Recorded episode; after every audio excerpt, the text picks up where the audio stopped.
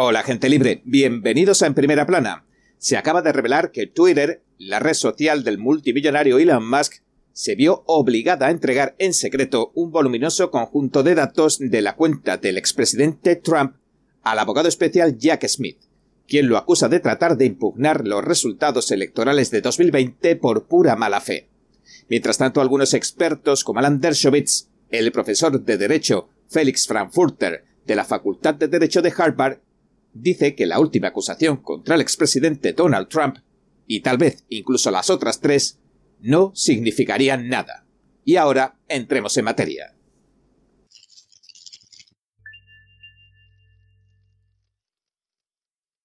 Algunos documentos que se han revelado recientemente muestran que Twitter, ahora conocida como X, le dio al equipo del señor Smith los mensajes directos, incluso los que habían sido eliminados, los borradores de las publicaciones e incluso información sobre la ubicación en la que se encontraban los usuarios cuando publicaban en la cuenta y otros muchos datos. Así lo declaraban el 9 de febrero en una audiencia judicial a puerta cerrada a los abogados de la empresa. Y ahora acaba de hacerse pública la transcripción. Los datos incluían también lo que Twitter describió como comunicaciones confidenciales o mensajes entre el presidente Trump y sus principales asesores. Aunque Twitter se resistió en un primer momento a una orden de la juez de distrito de Columbia, Beryl Howell, acabó cediendo a la presión de la magistrada que dictaminó que Smith le había proporcionado pruebas suficientes tanto para la orden judicial como para una orden que obligaba a la compañía a guardar silencio sobre el particular. Twitter afirmó que esta última vulneraba sus derechos constitucionales y solicitó autorización para alertar al presidente Trump de lo que estaba pasando y que pudiera presentar oposición basándose en el privilegio ejecutivo. Sin embargo, la juez Howell, nombrada bajo el mandato del presidente Barack Obama, confirmó las dos órdenes de Smith e incluso sancionó a Twitter, a X, por no facilitarle los datos a su debido tiempo. Por todo esto, castigo incluido, el suceso había permanecido en secreto hasta hoy, Luego, cuando Twitter recurrió, el Tribunal de Apelaciones le volvió a dar la razón a la juez Howell en todo. Al final, la orden de la juez autorizó al equipo del señor Smith para que obtuviera una gran cantidad de datos de la cuenta del Twitter del expresidente Trump. Entre ellos están todos los registros de octubre de 2020 a enero de 2021 de las publicaciones, ya sea que estuvieran en borrador o no. Todos los mensajes directos que se enviaron, recibieron o redactaron todos los dispositivos que se usaron para acceder a la cuenta y cualquier información de tarjeta de crédito o cuenta bancaria vinculada a la cuenta. Eddie Holzblatt, uno de los abogados que representa a Twitter, le dijo a la juez durante la vista de febrero que no había información bancaria ni de tarjeta de crédito asociada a la cuenta. También se le ordenó a Twitter que entregara las listas de los usuarios a los que el presidente Trump siguió y bloqueó, las de los usuarios que les dieron un me gusta a las publicaciones del presidente o que las compartieron, así como todas las búsquedas que realizó desde octubre de 2020 hasta enero de 2021. Y aunque Twitter ya ha producido muchos de estos registros, todavía estaba trabajando para recolectar algunos, como los datos que podría haber eliminado una persona con acceso a la cuenta después de que Twitter o X la restableciera a finales de 2020, según dijeron los abogados de la compañía. La compañía suspendía la cuenta del presidente Trump en 2021, tras la irrupción del 6 de enero en el Capitolio de los Estados Unidos. Twitter ha transmitido al gobierno que el presidente Trump tuvo que borrar publicaciones para que le restablecieran la cuenta, según declararon los abogados del gobierno. El señor Trump, que se presenta como candidato a la presidencia en las elecciones de 2024, ha dicho que las acciones del Departamento de Justicia del presidente Joe Biden tenían como objetivo, cito, intentar infringir daño a mi campaña. En unas recientes declaraciones también cuestionó las acciones del gobierno diciendo, cito, ¿aún existe la primera enmienda? Fin de la cita. La primera enmienda de la Constitución de los Estados Unidos protege la libertad de expresión, la libertad de religión y la libertad de prensa. Junto con la orden judicial, el equipo del señor Smith había solicitado otra orden de no divulgación, que obligaba a Twitter a mantener todo el asunto en secreto argumentaron que permitir que el presidente Trump conociera la orden resultaría perjudicial. El secreto, según dijeron, contribuiría a asegurar, a garantizar que un gran jurado que estudia los cargos contra el presidente Trump pudiera deliberar en libertad y que los testigos no se vieran expuestos a ninguna manipulación. Twitter respondía señalando que, como todo lo del gran jurado se lleva públicamente, no existe tal problema, y que la orden de no divulgación violaba sus derechos de la primera enmienda, impedía avisar a un expresidente para que éste defendiera legalmente su privilegio ejecutivo, un caso que en realidad planteaba cuestiones únicas y complejas. Los funcionarios del gobierno reaccionaron diciendo que el presidente Donald Trump tiene un historial de obstrucción de investigaciones que daría problemas y señalaron el informe que emitió el exabogado especial Robert Mueller, un informe en el que se detalla, por el contrario, que después de años de investigación no encontraron ni una sola cosa con la que acusar a Trump. Mientras tanto, algunos expertos legales consideran que la acusación del gran jurado de Georgia contra el señor Trump podría estar violando las directrices democráticas. Mark Miller, abogado de la Pacific Legal Foundation, le dijo al Epoch Times que aunque no es ni partidario ni opositor del presidente Trump, le preocupa una tendencia que ve en aumento. Y se refirió tanto al nuevo caso de Georgia como a los juicios en Nueva York, Florida y la capital de la nación, y señaló lo siguiente, cito, Nuestro país parece estar cayendo en la criminalización de la política no sirve a los intereses del país que ninguno de los partidos criminalice al otro en lo que ya es un juego sucio y sin embargo en este punto estamos. Fin de la cita. A Miller le preocupa cómo van a aplicar la ley Rico, que se empleó incluso contra el activista provida Joseph Schindler por protestar contra el aborto. Desde que se aprobara en 1970, más de 30 estados han aprobado su propia ley Rico. Pero como la ley se redactó de forma muy amplia, se ha utilizado para procesar a personas que la ley Rico en realidad no pretendía perseguir, según Miller. En 2006 el Supremo fallaría definitivamente a favor del activista Provida, diciendo que habían llegado demasiado lejos con la ley Rico y que no podían prohibir el derecho a la libertad de expresión de Joseph Scheidler por temor a que amenazara de alguna manera los derechos de los demás. El profesor de Derecho Felix Frankfurter de la Facultad de Derecho de Harvard, Alan Dershowitz, dijo en Fox News que ante todo nadie debería tomarse en serio en absoluto la idea de que la última acusación que se ha lanzado contra el expresidente Trump en Georgia por tratar de impugnar los resultados de las presidenciales de 2020 en el Estado haya partido del gran jurado. El especialista en la Constitución de los Estados Unidos y en Derecho Penal concretó lo siguiente, cito. No significa nada. La fiscal es quien lo acusó. Y la mejor prueba de ello es que la acusación ya estaba en la web incluso antes de que el gran jurado la votara. Fin de la cita. Dershowitz se refería a la noticia de la agencia Reuters, que informó de que el Tribunal de Georgia publicó y luego retiró dos páginas en las que se enumeraban varios cargos contra el expresidente Trump. La cuestión es que en el momento de la publicación y el retiro, el gran jurado todavía estaba escuchando los testimonios sobre el intento de impugnación de los resultados electorales de 2020 en el estado de Georgia. Bueno, al final, de igual manera, el gran jurado acabaría acusando al expresidente Trump y a otros 18 de sus supuestos cómplices de un total de 41 cargos, entre ellos el de asociación ilícita, como informamos ayer en detalle. El señor Dershowitz cree que toda la estrategia de los cuatro casos en curso que se han lanzado contra el expresidente Trump se han diseñado para obtener una condena antes de las elecciones a sabiendas de que van a perder en la posterior apelación, y lo explicó así.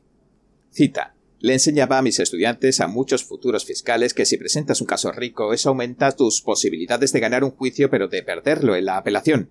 Lo mismo ocurre con la conspiración y otros casos que involucran estados mentales. Fin de la cita. La ley RICO de organizaciones corruptas y bajo la influencia del crimen organizado se promulgaba en 1970. Fue una herramienta clave para combatir los delitos que cometían las empresas vinculadas al crimen organizado, a la mafia. Esta ley, que contempla una treintena de actos delictivos debido a su laxa redacción, permite interpretar que las familias mafiosas o ciertos grupos puedan considerarse en sí mismos empresas o compañías criminales. De hecho, hace décadas, en base a esta ley rico, se decapitó a las poderosas familias de la mafia. Si se demostraba que un asesino pertenecía a alguno de los clanes, automáticamente permitía acusar del asesinato a los jerarcas de dicha familia criminal. Ahora todos y cada uno de los cargos que ha imputado Fanny Willis, la fiscal de distrito de Georgia, a los 19 acusados, se basan en esta ley antimafia. No obstante, el profesor Horowitz explicó la diferencia entre el señor Trump y las familias mafiosas de los 70 diciendo que este caso rico va a requerir que la Fiscalía demuestre que el presidente Trump actuó de mala fe. Es decir, que llevó a cabo sus malas acciones pese a que creía en su foro interno que había perdido las elecciones. Luego, el profesor emérito de Harvard añadió lo siguiente. Así que todos y cada uno de estos cuatro casos se han diseñado para obtener condenas rápidas en jurisdicciones que están fuertemente cargadas contra Donald Trump. Fin de la cita. El constitucionalista señor Dershowitz, que no se declara ni republicano ni partidario del presidente Trump, lo defendió también durante su destitución tras las elecciones de 2020. y señaló que a los fiscales de Georgia parece no importarles tanto como al resto de fiscales que se acaben revertiendo las sentencias cuando el expresidente las recurra, porque eso sucedería ya después de que se celebraran las elecciones de 2024. Y en base a estas afirmaciones del erudito en leyes, las denuncias de que todos y cada uno de los cuatro casos contra Trump son una interferencia electoral cobrarían más sentido si cabe. El señor Dershowitz dijo, como lleva meses repitiendo, que si se va a presentar un caso contra uno de los rivales políticos del presidente en ejercicio, el caso debería ser lo más sólido posible. Sin embargo, según señaló, tres de los cuatro casos que ha revisado han sido, cito, los tres casos más débiles que he visto contra cualquier candidato. Fin de la cita. Y tras criticar lo que ve como un escaso cumplimiento del deber por parte del Departamento de Justicia, insistió en lo siguiente. Cito. Si vas a por el hombre que se presenta a presidente en tu contra, tienes que tener el más sólido de los casos. De lo contrario, esto se convierte en una república bananera. Cualquiera puede procesar a cualquiera. Fin de la cita. Y añadió lo siguiente. Estamos abriendo la puerta a la persecución de demócratas por parte de republicanos y de republicanos por parte de demócratas. Es lo que Alexander Hamilton escribió en El Federalista. Es la amenaza más peligrosa para la democracia y lo estamos viendo desarrollarse ante nuestros ojos de forma muy, muy trágica. No soy republicano, no soy partidario de Trump, pero me preocupo profundamente por la Constitución. Me preocupo profundamente por preservar el Estado de Derecho. Y estamos viendo cómo se dilapida con fines políticos partidistas. Fin de la cita.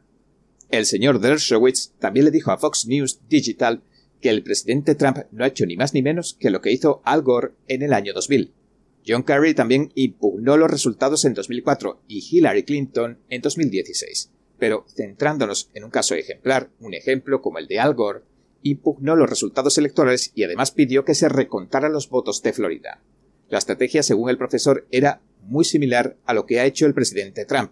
El mismo Dershowitz escribió un libro sobre esa misma estrategia, al que tituló Suprema Injusticia, porque el alto tribunal de Estados Unidos intervino y detuvo el recuento de Florida. El profesor considera que este movimiento del Supremo constituyó un secuestro partidista de las elecciones del año 2000. En aquel momento eran los demócratas los que apoyaban la iniciativa del recuento. Ron Klein, miembro del Comité Nacional Demócrata, dijo a los periodistas en una conferencia telefónica que un recuento manual podría producir suficientes votos en los condados de Broward y Palm Beach y poner a su candidato en ventaja sobre su rival presidencial republicano George W. Bush quien acabaría presentando la petición que detendría el recuento. Y lo que parece más inverosímil del caso de Georgia y del presentado por el abogado especial Jack Smith en Washington es que se basan en una presunta intención criminal muy difícil, por no decir imposible, de probar. La fiscal del distrito del condado de Fulton, Ferry Willis, presentaba su caso el 14 de agosto y detallaba cómo el presidente Trump y sus presuntos cómplices alegaron fraude en las elecciones de 2020 en Georgia y otros tantos lugares, también cómo organizaron una lista alternativa de electores en Georgia y otros tantos estados, y también cómo intentaron usar esta estrategia para retrasar el conteo final de los votos electorales del vicepresidente Pence el 6 de enero de 2021. La señora Willis alegó que 19 personas con trapa a la cabeza cometieron 41 delitos. De esos presuntos delitos se acusa al presidente Trump de 11, y como señaló el profesor Dershowitz, la mayoría requiere una condición mental criminal, es decir, que el perpetrador debe ser consciente de que está haciendo algo ilegal y por tanto poder equipararse el delito a una conspiración de una organización criminal. Sin embargo, a pesar de sus casi 100 páginas, el escrito de la acusación no explica cómo la señora Willis sabe que el presidente Trump actuó con intenciones criminales en lugar de seguir los cauces que creía a todas luces legales para impugnar unas elecciones que consideraba fraudulentas. En definitiva, todo esto solo hace que la teoría del profesor Dershowitz cobre todavía más fuerza. Además, como explicamos ayer, poco después de que la señora Willis hiciera pública la cuarta acusación, el presidente Trump, que denuncia que todos los cargos y acusaciones en su contra forman parte de una persecución política, anunció que dará una conferencia de prensa el viernes para presentar un informe concluyente sobre lo que, según dice, es el fraude electoral que se cometió en Georgia en 2020. Bien, este ha sido nuestro episodio de hoy.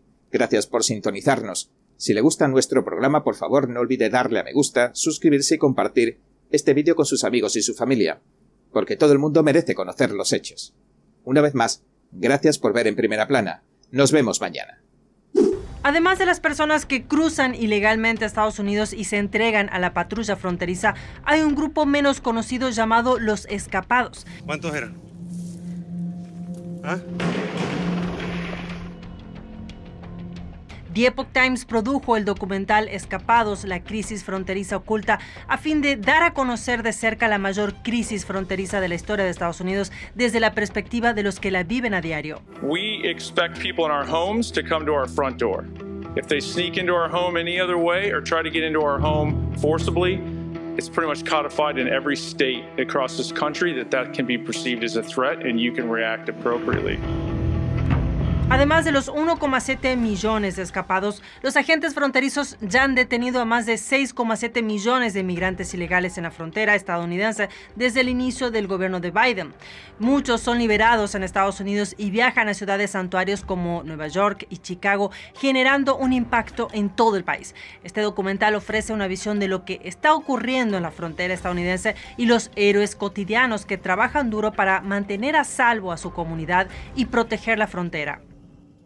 We have ports of entry, 328 of them that are established as our front doors, and we just ask everybody to go through that front door, period. Entonces no se pierda este excelente documental, lo invito a verlo y también a compartirlo simplemente tocando este enlace que está aquí arriba.